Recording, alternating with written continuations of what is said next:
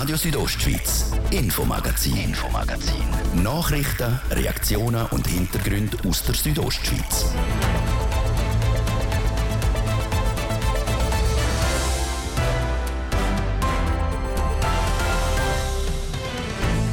Der härteste Knast der Schweiz, das ist der Kur Seenhof Vor mehr als drei Jahren ist der Seenhof geschlossen worden. Seitdem sitzen die Inhaftierten in der modernen Justizvollzugsanstalt Katzis Dignetz hinter Gitter. Die Zellen dort die sind aber nicht komplett ausgebucht, aber sie sind sehr gut ausgelastet, sagt der Leiter vom kantonalen Amt für Justizvollzug. Und vom Knast zu der Buchhaltung der Gemeinde Davos. Davos ist, was Finanzen angeht, gut dran. Der Davoser Landemann Philipp Wilhelm hat heute ganz, ganz schwarze Zahlen zur Rechnung 22 können präsentieren. Und dann auch noch die drei Themen, die hier heißen, die Elektroautos, die werden als Heilsbringer für das Klima abrissen. Sind das auch? Dann sind wir wacker sportlich unterwegs. Crème de la Crème vom Mountainbikesport ist am Wochenende in Kurenbiken und ein Porträt von der Annik Kählin. Sie ist letztes Jahr in der Weltspitze angekommen und jetzt bei uns ist die Siebenkämpferin aus Grüsch nominiert als Bündner Sportlerin vom Jahr. Das Thema heute im Infomagazin auf RSO vom Donnerstag am 4. Mai. In der Redaktion ist Martin de Plazes. Einen guten Abend. Seit etwas mehr als drei Jahren ist das neue Gefängnis in Katzis Dinetz im Betrieb. Es ist im Februar 2020, wo die ersten Insassen vom Seenhof in Chur in die neue Justizvollzugsanstalt nach Katzis überführt worden sind. Im neuen Gefängnis hat es im ganzen Platz für 152 Insassen. Wie gesagt, das Gefängnis Katzis denn jetzt ist jetzt seit mehr als drei Jahren im Betrieb. Grund genug, mit dem Leiter vom kantonalen Amt für Justizvollzug, Matthias Festler, ein längeres Interview zu führen. Und gerade am Anfang sagt er, dass Zellen in Katzis zwar nicht komplett ausgebucht sind, aber sie sind sehr gut ausgelastet. Wir haben eigentlich über die Jahre immer eine Auslastung von über 80 Prozent, was uns äh, sehr zufrieden stimmt. Ja. Das Gefängnis Katzis jetzt man hat es vielfach so können lesen können, oder sei das modernste Gefängnis der Schweiz. Ist das so, Herr Wessler? Ja, das ist klar. Wenn man ein neues Gefängnis baut, dann tut man natürlich auch die, die Justizvollzugsanstalt mit den modernsten Einrichtungen ausbauen. Oder? Das ist auf der einen Seite, was die Zellenkommunikation betrifft, für die Insassen, auf der anderen Seite aber natürlich auch die Sicherheit. Das sind die modernsten Installationen verbaut worden. Katzis Dinetz hat eine Kapazität von 152 Plätzen, also für Insassinnen und Insassen. Können Sie etwas dazu sagen, warum die Leute in Katzis oben in Haft sind? Also aufgrund von was für also was die Urteile sind beziehungsweise Delikt ja, eigentlich muss man sagen, alles ist äh, da vorhanden. Aber es sind vor allem schon schwerere, gröbere Delikte. Das äh, kann Mord sein, das sind äh, Raub, das sind wirklich äh, solche gegen, gegen Lieb und Leben eigentlich Delikte, gegen die sexuelle Selbstbestimmung. So die gröberen Sachen sind vor allem im geschlossenen Vollzug.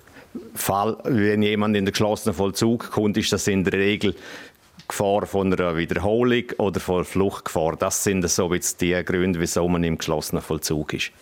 Gerade in der direkten Nachbarschaft von der Justizvollzugsanstalt KZS jetzt befindet sich Justizvollzugsanstalt Rialta. Die kennt man in der Region. Kann man sagen, dort sind die Leute quasi immer offener Vollzug. Das heißt, der Insassen dort im Realten, die haben weniger schlimme, in Anführungszeichen, Delikt gemacht. Das könnte man so sagen, dass dort die milderen Strafen oder Verurteilungen äh, erfolgt sind und die Leute weniger straffällig geworden sind. Das stimmt aber nicht per se, so absolut, sondern es ist eigentlich im Justizvollzug haben wir auch äh, einen sogenannten Stufenvollzug. Also die Leute kommen langsam angeführt an den Tag, wo sie wieder in Freiheit entlassen werden. Und da gehört dazu eigentlich der Übertritt auch vom geschlossenen Vollzug in den offenen Vollzug mit mehr Freiheiten, mit eben vielleicht sogar außerhalb der Mauern arbeiten, bevor dann die Leute äh, beispielsweise nach zwei Drittel von der Strafe können ent entlassen werden. Matthias Fessler von diesen 152 Plätze, die ihr in Katzis denn jetzt oben habt. Da kommen nicht alle Gefangenen aus dem Kanton Graubünden, da kommt eine große Mehrheit aus dem Kanton Zürich. Das heißt, die werden vom Kanton Zürich überführt nach Graubünden. Ja, das ist so. Etwa 20 Prozent der Insassen sind aus dem Kanton Graubünden. Etwa 20 Prozent aus dem Kanton St. Gallen und etwa 40 Prozent von allen Insassen aus dem Kanton Zürich. Die restlichen eigentlich aus der ganzen Schweiz. Für das wird der Kanton aber entschädigt. Das heißt, es gibt Geld pro Tag, wo ein Insass in Katzis den jetzt verbringen tut. Ja, es ist so. Die Ostschweizer Strafvollzugskommission, wo auch unseren Regierungsrat, also Justizdirektor, Regierungspräsident Peter Bayer ist, leitet die Preise jährlich fest. Und äh, für die hat dann noch, für die Insassen hat dann noch drei weisende Kantone das Kostgeld zu zahlen. Wie schon gesagt, äh, die ersten Insassen sind im Februar 2020 in die neue Anstalt überführt worden. Ich gehe mal, ich gehe mal davon aus, dass der Betrieb in Katzis gut funktioniert.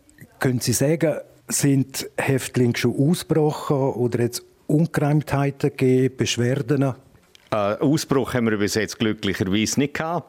Also das spricht für die Justizvollzugsanstalt, aber vor allem natürlich für die Mitarbeiter im Justizvollzug. Sonst äh, einzelne äh, Probleme gibt es natürlich immer wieder. Es ist klar, wenn so viele Leute auf engem Raum zusammen wohnen, gibt es immer wieder ein bisschen Querelen oder Streitereien unter den Insassen. Wir sind glücklich eigentlich, dass wir bis jetzt keinen gröberen Übergriff haben auf das Personal. Das heißt, kann man das auch so interpretieren, tun sich die Insassen allenfalls zum Teil auch untereinander selber Maßregeln? Natürlich ist es auch unsere Aufgabe, die Sicherheit der Insassen zu gewährleisten. Also, dass sie sich da gegenseitig nicht irgendwie schädigend und äh, das, dort sind unsere Leute natürlich auch sehr gefordert. Wir sehen nicht alles, was in der Zelle passiert, können wir natürlich nicht äh, eingesehen und äh, darum ist das schon möglich, dass das passiert. Aber es ist letztlich auch bei uns und unsere Aufgabe, da einzugreifen, wenn wir so etwas merken. Bei der Schlüsselübergabe, das ist, ist im Oktober 2019, hat der Bündner Justizdirektor, der Regierungsrat Peter Bayer, gesagt, dass die Justizvollzugsanstalt auch für das regionale Gewerbe spannend ist. Das heißt, die Insassen, die werden oben auch beschäftigt, die gehen an einer Arbeit nach, in ihren genügend Betrieb können finden, wo dort ihre Arbeiten, einen Teil von ihren Arbeiten ausführen wollen. Ja, das ist eine der Pflichten, die die Insassen haben, dass sie arbeiten müssen, wenn sie im Vollzug sind. Das heißt für uns Verpflichtung, dass wir sie beschäftigen. Und wir sind da sehr aktiv auf dem Markt. Wir haben da sehr gute Leute, die Kontakt haben zu lokalen Firmen, die uns Aufträge geben. Wir sind in der glücklichen Lage, dass wir genug Arbeit haben. Und die meisten Insassen, die machen das auch in Anführungs- und Schlusszeichen freiwillig? Ja, die Motivation ist nicht immer gerade so hoch, aber es ist schon so, halt Arbeit ist ein wichtiger Teil vom Vollzug. Zum einen gibt es gewisse Strukturen, zum anderen gibt es auch eine Abwechslung. Während der Arbeitszeit sind sie natürlich auch untereinander, sie haben dort noch Kontakt untereinander und die Alternative wäre ja eingeschlossen sein in der Zelle, was natürlich äh, viel langweiliger ist. Insofern ist die Arbeit auch ein wichtiger Teil für die gewissen Personen. Wir haben es schon angesprochen, die Kapazität in Katzis, die jetzt die betreibt 152, also hat Platz für 152 Insassinnen und Insassen. Jetzt Stichwort Fachkräftemangel, wo seit Monaten, wenn nicht Jahren dominieren tut. Davon sind auch ihr betroffen, weil ihr müsst sicher eine gewisse Anzahl Sicherheitsleute Vollzugsbeamtinnen und Beamte können stellen, damit ihr auch euren Job könnt erfüllen könnt. Ja, das ist tatsächlich auch für uns ein Problem. Bis jetzt haben wir äh, noch nicht so Schwierigkeiten, um äh, die Stellen, die wir haben, wieder zu füllen. Aber es ist klar, für uns ist es schwierig, weil wir haben doch sehr viele neue Stellen gekriegt, sehr viele neue Mitarbeitende, die zum Teil jetzt auch wieder gehen, weil sie sagen, ja, das ist jetzt doch nicht mein Job. Man kann sich ja da nicht so vorbereiten, wenn man nicht schon irgendwo geschafft hat im Gefängnis oder in der Justizvollzugsanstalt. Und das ist für uns schon auch eine Herausforderung, wo wir, wo wir im Moment äh, tragen müssen. Ja. Wir kriegen einfach weniger Bewerbungen, als was wir zum Zeitpunkt hatten, wo wir, wo wir angefangen haben. Das heißt, wenn ihr einmal zu wenig Personal habt, vor allem was Justizvollzugsbeamte anbelangt, dann müssen die allenfalls Zellen schliessen. Ja, das könnte sein, dass unter Umständen notwendig wird, eine Abteilung zuzumachen.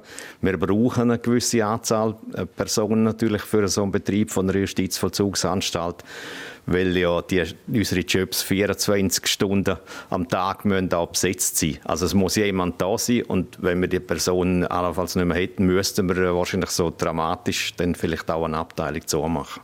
Matthias Fessler, vielen Dank für das Gespräch. Der Leiter vom kantonalen Amt für Justizvollzug, Direktorin von der Justizvollzugsanstalt Katzis Dignetz ist Ines Vollador. Sie ist schon vorher Direktorin vom härtesten Knast in der Schweiz, am Seenhof in Chur, und hat dann vor etwas mehr als drei Jahren die Leitung in Katzis antreten.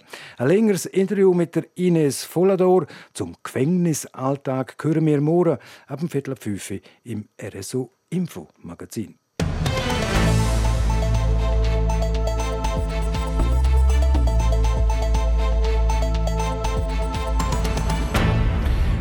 Der Davoser Landamann, der Philipp Wilhelm, der kann sich freuen.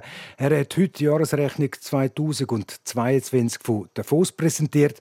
Eine sehr positive Jahresrechnung. In der hat ganz, ganz schwarze Zahlen, einen Ertragsüberschuss von satten fast 24 Millionen Franken. Das Plus, das ist deutlich über dem budgetierten Plus. Im Budget ist nämlich in Anführungs- und Schlusszeichen nur mit einem Plus von 6,5 Millionen Franken gerechnet worden.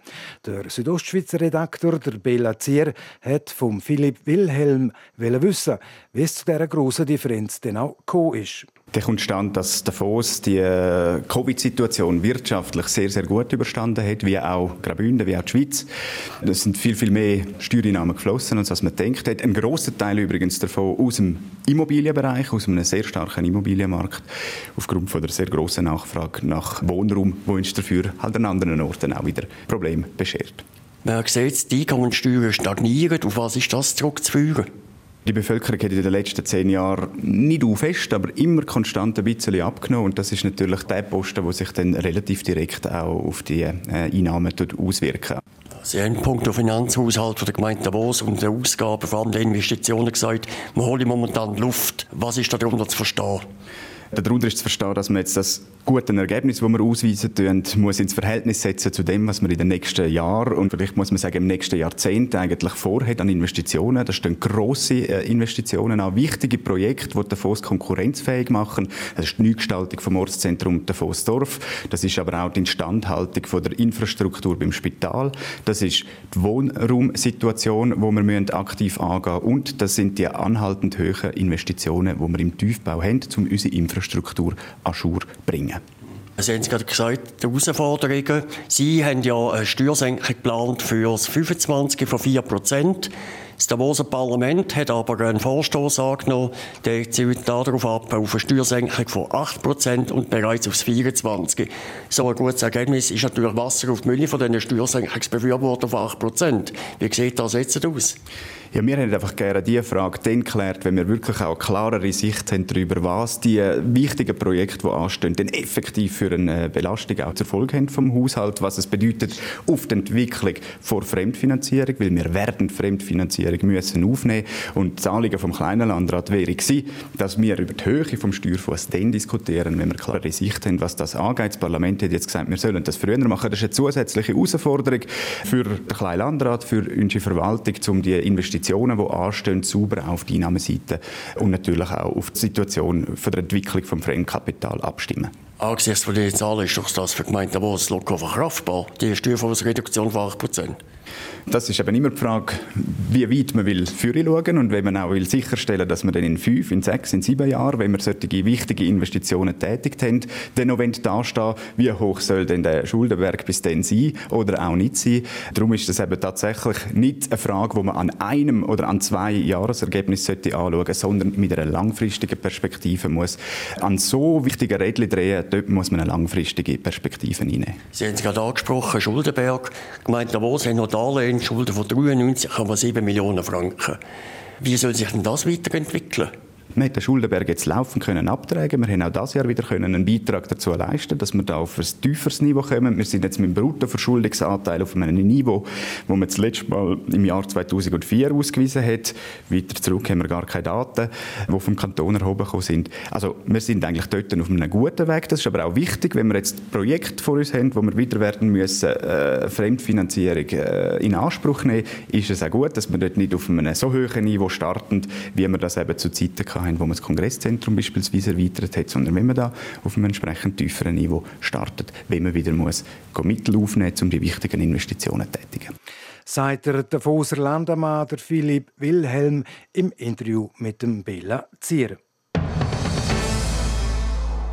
Und jetzt eine kurze Unterbrechung für die Werbung, das Wetter und der Verkehr.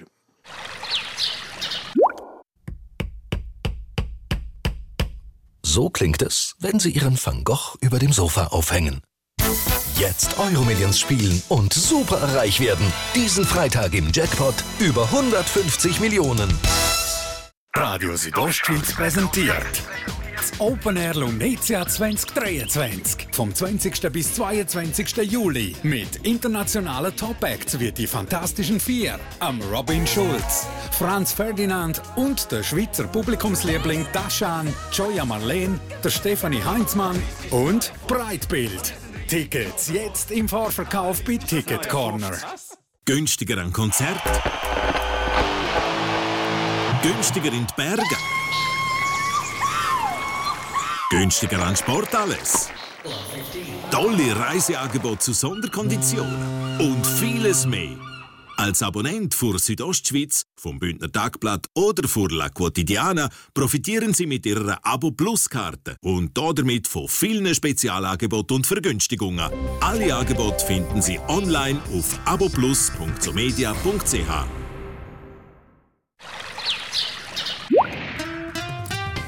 Das Wetter präsentiert von disco-fox.ch. Die Tanzschule in Chur für Partyspaß. Jetzt mit neuen Kürzen, damit du auf jedem Fest daheim bist. Auf disco-fox.ch. Ein richtig sonniger und warmer Tag geht langsam zu Ende und wir können uns auch morgen auf viel Sonnenschein freuen. Erst gegen Nachmittag ziehen dann ein paar Wolken auf und bringen lokal auch ein bisschen Regen. Die Temperaturen die liegen am morgen Nachmittag bei 23 Grad im Churer Rheintal, 21 in der Surselva und 15 im Oberengadin. Auch der Samstag ist sonnig, am Sonntag wird es dann gegen Abend wieder nass. Verkehr präsentiert von Greencover AG in Sargans. Ihre Spezialist aus der Region für nachhaltige und effiziente Gebäudehülle. greencover.ch wir brauchen Geduld. Auf der A13 Ausfahrt Chur Nord. Es staut dort wegen Verkehrsüberlastung. Es staut auch auf der Masenserstraße in beide Richtungen und auch auf der Ringstraße in beide Richtungen. Feierabendverkehr also in der Stadt Chur. Verkehr. Und jetzt geht es weiter mit dem Infomagazin. Ich gebe zurück zu Martin De Platzes. Radio Südostschweiz, Infomagazin, Infomagazin. Nachrichten, Reaktionen und Hintergründe aus der Südostschweiz.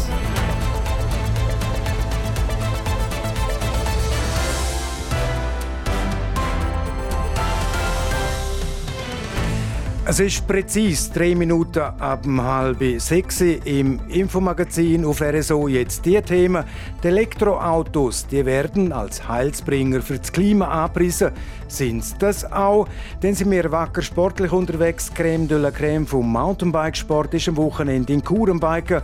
Und ein Porträt von der Annik Kählin, Siebenkämpferin aus Grüsch, ist nominiert als Bündner Sportlerin vom Jahr. Diese Woche nehmen wir im Infomagazin die Elektroautos genauer unter die Lupe. Heute mit der Frage, wie umweltfreundlich die E-Autos wirklich sind. Wir räumen auf mit ein paar Mythen. Christine Schmid, sie berichtet. Wer vom Elektroauto redet, redet irgendwann auch vom Klima. Ein E-Auto sei viel besser für die Umwelt. Doch das stimmt nur bedingt. Logisch. Wer mit einem E-Auto fährt, der stößt kein Abgas in die Luft, so wie das etwa bei einem Benzin- oder Dieselauto der Fall ist. Aber es gibt auch Nachteile, wie der Dario Morandi erklärt. Er schafft schon seit über 40 Jahren im Autojournalismus und testet für die Südostschweiz regelmäßig die neuesten Modelle der verschiedensten Hersteller. Und er sagt, auch wenn ein E-Auto sauber ist, was die Abgas betrifft, so darf man die Herstellung der Batterie nicht vergessen. Das verschlingt Unmengen von erzählten Erden, Kobalt, Lithium. Das hat man auch immer berücksichtigt, wenn man so ein Auto kauft. Auch das Recyceln von diesen Batterien ist nicht ganz einfach. Aber es gibt etwas, das viel problematischer ist als die Batterie. Wie der Thomas Schmid, Leiter vom Bündner Amt für Energie und Verkehr, erklärt, wird die Umweltbilanz von Elektroautos am meisten durch den Strom beeinflusst, wo sie laden. Also wenn Sie natürlich mit einem Fahrzeug fahren, das mit erneuerbarem Strom fährt, dann ist die Umweltbilanz logischerweise besser. Und dann ist es ja besser als konventionelle Fahrzeuge. Wenn sie aber natürlich mit Strom fahren, wo jetzt zum Beispiel durch das Gaskraftwerk äh, hergestellt worden ist, dann sieht es dann schon mal ganz anders aus. Also die ökologische Wirkung von Elektrofahrzeugen entsteht erst dann, wenn der Strom aus erneuerbarer Quelle stammt. Das zeigt auch der Bericht vom Amt für Energie und Verkehr aus dem 2017 also aus dem Jahr, wo der Kanton Graubünden E-Autos hat aktiv fördern. Dort steht, unter Umständen schneidet ein E-Auto sogar schlechter ab als ein Benzin- oder Dieselauto. Und zwar, wenn der Strom nicht aus sauberer Energie kommt. Wer also ein eigenes Haus hat mit einer Solaranlage auf dem Dach und mit dem Strom sein E-Auto aufladet, der macht sicher nichts falsch. Was aber, wenn jemand an den öffentlichen Ladestationen im Kanton muss aufladen muss? Kommt der Strom dort aus sauberer Energie? Der Thomas Schmid sagt, Selbstverständlich ist unser Anteil höher als in anderen Gebieten. Aber er ist sicher nicht 100 Prozent. Das ist auch ein bisschen schwierig. Der Kunde, also wenn jetzt Sie oder ich mit einem Elektrofahrzeug irgendwo hingehen, ist es noch schwierig nachzuvollziehen, was Sie denn für Strom genau laden. Das hängt nämlich davon ab, wer die Ladestationen betreibt. In kleinen Ortschaften sagt das meistens der lokale Energieversorger und dann kommt es eben darauf an, was der für Strom hat. Wenn der natürlich äh, ein Kraftwerk hat, ein eigenes, auf, auf dem eigenen Gebiet irgendeine Wasserkraftanlage, dann ist das gross wahrscheinlich erneuerbarer Strom. Wenn es aber eine Gemeinde ist äh, oder ein Betreiber in einer Gemeinde, der das nicht hat und wo der Strom muss zukaufen muss, dann müssen wir dann genau hinschauen, wo dann der Strom herkommt.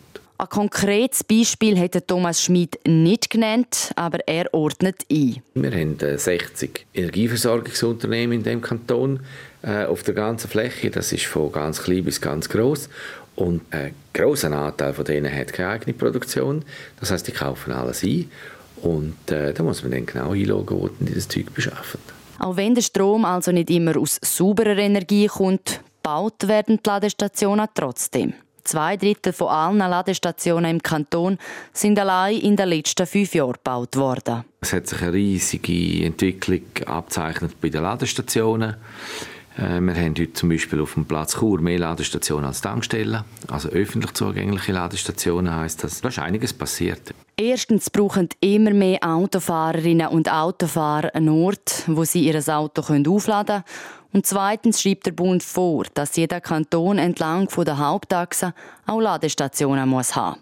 In Graubünden sind das die Hauptstrasse ins Prättigau und San Bernardino-Route.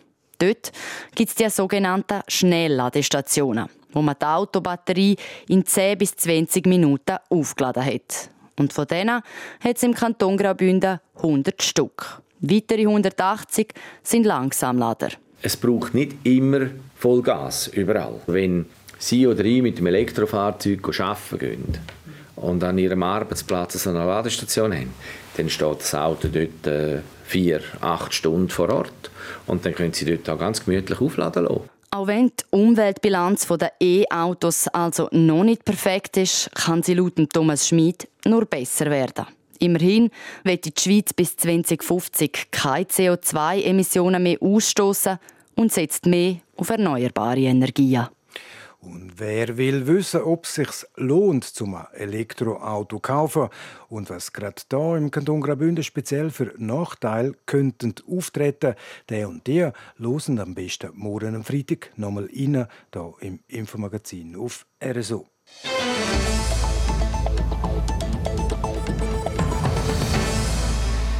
Sobald es wieder wärmer ist, erwachen auch die Velofahrerinnen und Velofahrer aus ihrem Winterschlaf. Und zwar nicht nur die, die der Zweiradsport hobbymäßig betreiben, vor allem auch die Profis. Für sie alle findet das Wochenende in Chur sozusagen der erste Aufwärmanlass der Saison statt, die Bike Revolution.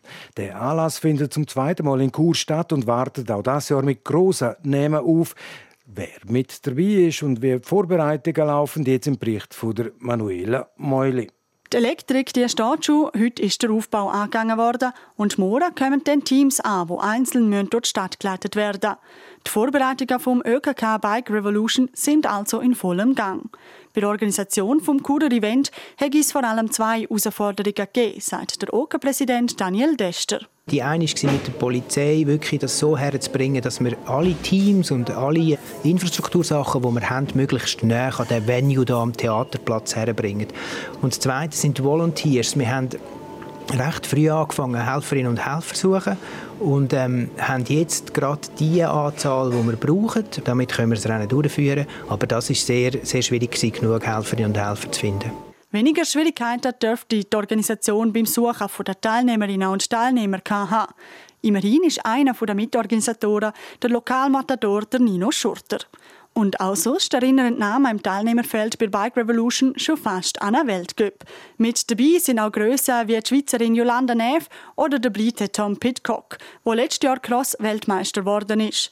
Und genau diese grossen Namen sind wichtig für den Anlass, so der OK-Präsident die kennt man einfach, die Namen. Oder? Und wenn man kann sagen hey, kommt schauen, die sind da, die Stars. Und vor allem, sie sind da, während dem auch die Kids ihre Rennen fahren, während dem die Amateuren und Fun-Kategorien ihre Rennen fahren. Das macht schon mega viel aus, auch für die, die die dann eben entscheiden, ob die als Teilnehmer kommen oder nicht.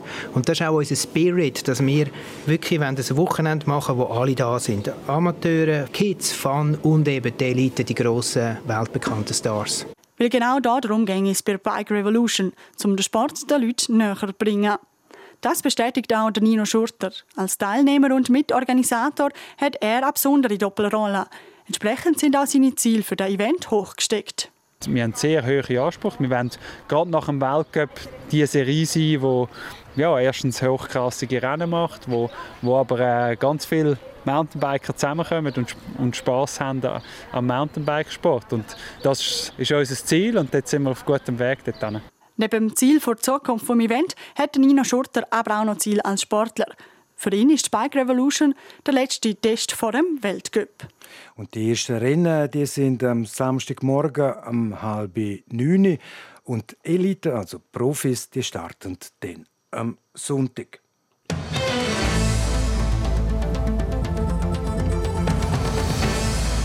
Und jetzt zu der aktuell besten Bündner Leichtathletin. Im 2019 hat sie in der Bündner Sportnacht noch den Preis für die beste Newcomerin gekriegt. Jetzt ist sie als Bündner Sportlerin vom Jahr nominiert, Annik Kählin. Die Leichtathletin schaut auf ein sehr erfolgreiches Jahr zurück. Der Livio Bundini mit den Details. Siebenkämpferin, die am Weitsprung einzeln unterwegs ist, hat eine starke Saison hinter sich. Der sechste Platz an der Leichtathletik-WM in Eugene, Amerika, eine Bronzemedaille an der Europameisterschaft in München. Und schlussendlich ist immer so ein bisschen die Medaille, die einem schon am meisten Freude macht oder wo halt bleibt, weil es einfach etwas ist, wo man, wo man hat, wo man anderen Leuten auch zeigen kann und ja, einfach der Wettkampf von dort ähm, einfach unglaublich gelaufen ist und vor so vielen Leuten haben können zeigen, was sie drauf haben. Mega viele, die im Publikum waren, die ich kennt habe, Familie, Freunde und das war natürlich das Highlight dann vor der Saison. Auch in laufender Saison ist Anni Kählin schon gut unterwegs. An der Hallen-Europameisterschaft in Istanbul hat sie vor kurzem wieder einen sechsten Rang geholt im Weitsprung. Jetzt freuen sie sich vor allem darauf, dass die Freiluftsaison bald losginge. Ist jetzt cool, dass ich letztes Jahr so gute Resultate gemacht habe, dass ich mich schon qualifiziert habe für, für die Weltmeisterschaft, die im August stattfindet in Budapest.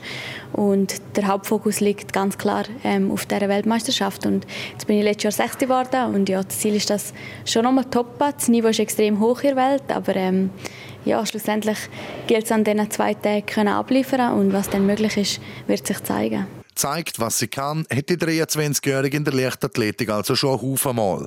Ein anderer Sport als Leichtathletin, respektive Siebenkämpferin, hätte Anni Kählin für sich nicht wirklich gesehen. Boah, schwierig zu sagen. Also ich bin schon froh, gibt es Leichtathletik.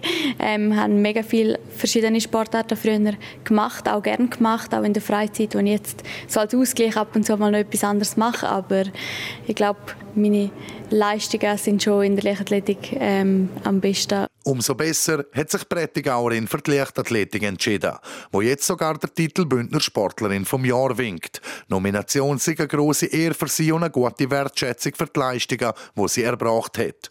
Falls es mit dem Titel klappen sollte, dann wüsste Tanni Kählin auch, mit welchem Song sie das feiern würde. Zudem sind sie am Meeting in Düsseldorf nämlich auch schon im Weitsprung an den Start gegangen und darum verbinde sie auch Emotionen mit dem Lied.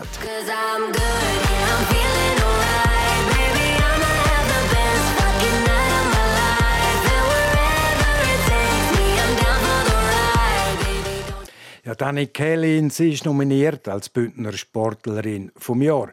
Am Dienstag nächste Woche geht es dann weiter mit den Nominationen und zwar mit dem Eiskletterer Benjamin Bossart für seine Favoritin oder ein Favorit kann man ab sofort voten auf südostschweiz.ch-sportnacht.